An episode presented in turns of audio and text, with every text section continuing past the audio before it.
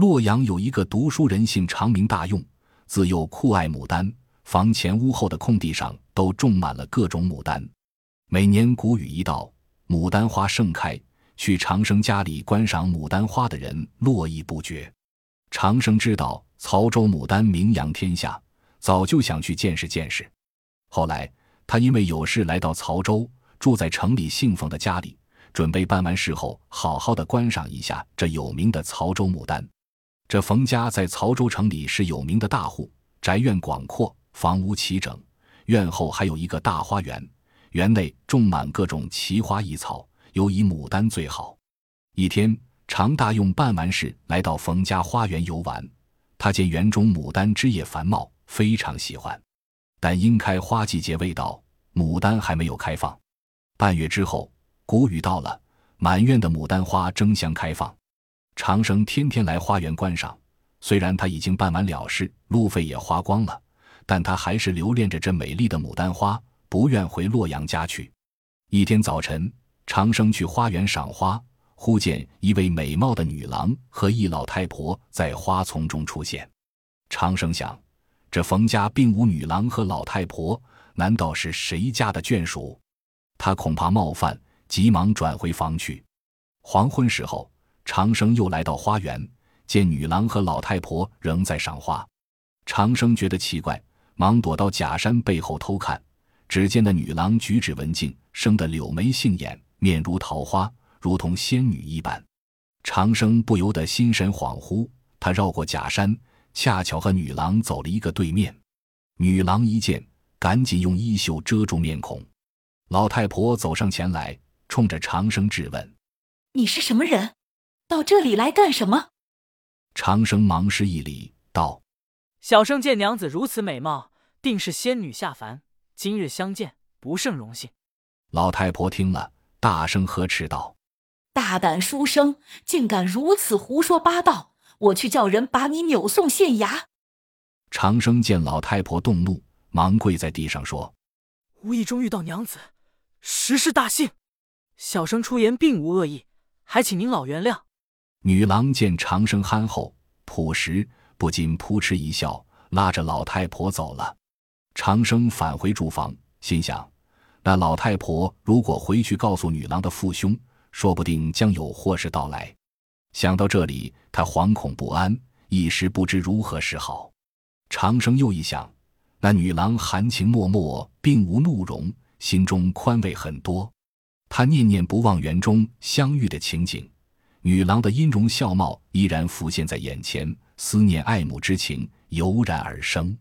这天，长生又去花园，却再也听不到女郎的轻盈笑语。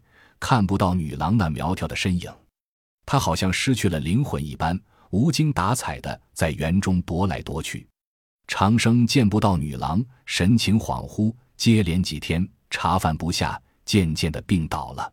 一天夜里，老太婆忽然推门进来，端着支药碗对长生说：“这是我家葛金娘子给你熬的灸汤，喝下去吧。”长生大吃一惊，心想。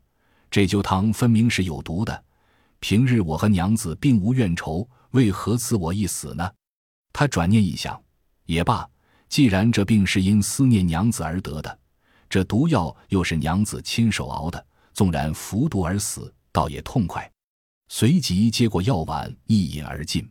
老太婆走后，长生躺在床上等待死去。停了片刻，他觉得全身舒畅，头脑清醒，什么病也没有了。心想，葛金娘子是在搭救我，我倒是错怪了她的一片好心。第二天一早，长生大病初愈，又去花园赏花。他刚进花园，遇见女郎，长生双膝跪在地上，感谢女郎治病之恩。女郎赶紧将他搀扶起来，说：“公子如此多礼，妾受之有愧。”长生见女郎含情脉脉，顿觉魂飞魄散，正待上前和她亲近。女郎深情地说：“郎君如有意，今夜可来相会。你翻过院墙，有红窗的房子是我的住处，我等你。”说罢，飘然而去。半夜时分，长生按女郎嘱咐，爬上墙头，往下一看，见有一只木梯靠墙立着，他便沿着梯子下来，悄悄地来到院内。长生来到红窗下面，听见里面有棋子的敲击声，往里一看，只见女郎正和一位姑娘下棋，老太婆同丫鬟在一旁观阵。长生在窗下等了好久，不见女郎出来相会，心中非常着急。这时，老太婆走出房门，长生赶紧翻过墙去，只听那老太婆喊来：“丫鬟把梯子抬走了。”长生本想再翻过墙去和女郎相会，无奈梯子已经抬走，他只好闷闷不乐地转回房里。第二天晚上，长生又爬上墙头，见梯子放回了原处，不觉喜出望外。他翻过墙头，来到窗前，只见葛金娘子独自一人坐在灯下，若有所思。长生悄悄推门进来，葛金见了，顿时羞容满面，说道。昨晚和玉板妹妹下棋，实在难以抽身与郎君相会，还请郎君原谅才是。两人正细说着彼此爱恋之情，忽听远处传来脚步声。葛金忙说：“是玉板妹妹来了，郎君不必害怕，你先藏在床下，一切我来应付。”说罢，赶紧把长生推入床下。一会儿，玉板先连进来，笑着说：“手下败将，今晚敢不敢到我的房里再杀一盘？”葛金推说又困又累，不愿再下了。玉板笑着说：“如此恋恋不舍这个房屋，是不是室内藏有野男人？”一句话说的葛金脸红起来。玉板见葛金神情有些不自然，便说：“看来你是做贼心虚，说不定真有野男人藏在床下。”说着就要寻找。葛金一把抓住玉板，说：“不准你这样胡闹，不然我可要恼了。”玉板见葛金真的要生气，便陪着笑脸说：“好姐姐，我只是和你开个玩笑，我们还是下棋去吧。”说罢，拉起葛金就走。葛金没有办法，只得勉强跟他去了。两人走后，长生从床下爬出来，心想：好好一次相会，竟给冲散了，真倒霉。他正在烦恼，无意中发现枕边有一水晶如意，上面接着条紫带，十分好看。便藏在袖中走了。第二天夜里，葛金来到长生住处，假装生气地说：“我一向认为郎君是位正人君子，原来你竟是个小偷呀！快把如意还给我吧。”说着，先连进来。长生一见葛金，欣喜地说：“我要是不拿走你的如意，你是不会找上门来的。”葛金亲昵地说：“你在胡说，我可要走了。”请娘子恕罪，我是和你开个玩笑。说着，两人亲近起来。亲近之间，长生觉得女郎遍体芳香，像是仙人，便询问女郎的姓名。葛金说：“既然你把我当成仙女，还问什么？”接着，两人各自叙说了相互思念之情。两人依依不舍，不觉天色将明。女郎起身说：“我那里耳目很多，在这里待的时间过长，一旦被人发觉，那就糟了。”我有空一定再来，快把如意还给我吧。长生不给，葛金说：“这如意是玉板妹妹下棋时丢掉的，必须还她。”长生问：“玉板是谁？”女郎答道：“就是那晚邀我下棋的姑娘，是我的叔妹。”长生这才把如意还给了葛金。从此，葛金每隔两三天就来和长生相会。长生迷恋葛金，竟忘记回家。这些天来。他身上已无分文，准备将马卖掉，换点钱作为今后生活的用度。一天，葛金来到长生处，面带愁容地说：“你为了我把带的盘费都用光了，听说还要将马卖掉，这可不行。近来我还有些积蓄，你拿去用吧。”长生感激地说：“你治好了我的病，我还没有报答你，怎么能忍心再用你的钱呢？”葛金深情地说：“咱们既然相爱，还分什么你我？”走，我给你去取。说着，两人来到一棵树下，女郎搬开树下的乱石，然后用簪子把土扒开，渐渐的露出一个圆圆的瓷坛口。长生看那坛子，里面装满了白银。葛金从坛子里取出五十两白银，交给了长生，然后便小心翼翼的将坛口封住盖好，掩埋起来。一天晚上，葛金神色慌张的赶来，对长生说。最近听到对我有些流言蜚语，咱俩恐怕不能这样长久下去了，要早做打算才好。长生大惊，忙问怎么办。葛金说：“你我这样私会也不是常法，要想白头到老，必须赶快离开这个地方，不然大祸将要临头。你要赶回洛阳等我，我绝不辜负于你。”第二天，长生辞别冯翁，离开曹州，返回洛阳。葛金送长生来到城外，两人相伴行，依依难舍。长生回到洛阳，整日思念葛金娘子。他在房前种植牡丹，以寄托对娘子的深情。那牡丹长得枝叶繁茂，很快就开出了像盘子一样大的花朵。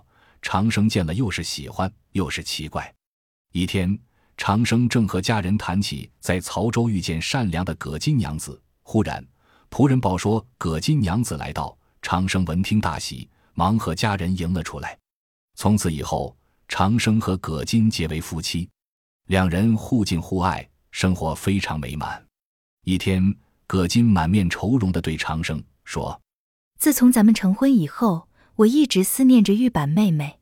她聪明贤惠，至今尚未婚配。我想让她同大器二弟结为夫妻，不知郎君意下如何？”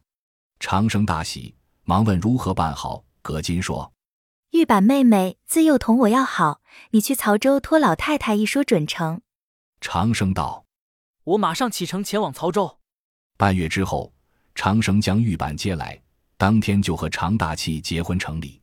从此，长生兄弟二人都娶上了漂亮的媳妇。两年以后，长生和葛金生了一个男儿。巧好，常大器和玉板也生了一个男儿。他们两对夫妇相亲相爱，家庭和睦，长生家的日子过得越来越好。不觉三年过去了，在闲谈时。长生无意中听到葛金说起家里姓魏，母亲曾被封为曹国夫人的事。长生怀疑曹州有魏姓的大户世家，更何况大户师女为何一直不找？疑团重重。为把这件事弄清楚，他决定再去一趟曹州。陈长生来到曹州，到处打听，并无姓魏的大户人家。长生仍去冯翁家里借宿，宾主相见。分外亲热，冯翁把长生让入厅房，冯翁哈哈大笑，并没立刻回答，领长生来到花园一株牡丹前，说：“这就是曹国夫人。”长生十分奇怪。冯翁说：“此花花大枝高，为曹州牡丹之王，因此而得名。”长生见这株牡丹花大如盘，花枝与屋檐齐，十分好看。问冯翁：“此花叫什么名？”主人说：“葛金子。”长生不觉暗暗吃惊，心想：妻子名叫葛金，难道她和玉板是牡丹花精吗？长生辞别冯翁，返回洛阳。他怀疑葛金、玉板为牡丹花精，回家后没敢直接问及此事，只在葛金、玉板面前背诵了赠曹国夫人的诗词，借以察言观色。葛金听罢诗词。脸色突变，他对长生说：“三年前，妾为报答郎君酷爱牡丹之情，嫁你为妻，没想到你对我猜疑，我们的缘分已尽。”说罢，两眼泪如雨下。葛金随还玉板，将孩子扔在地上，孩子掉地就不见了，二女也不知去向。长生捶胸顿足，哭喊葛巾、玉板，但已杳无踪影。几天后。在堕耳的地方长出两颗牡丹，当年开花，一紫一白。从此，洛阳牡丹名扬四海，葛巾和玉板的故事也成为民间流传的佳话。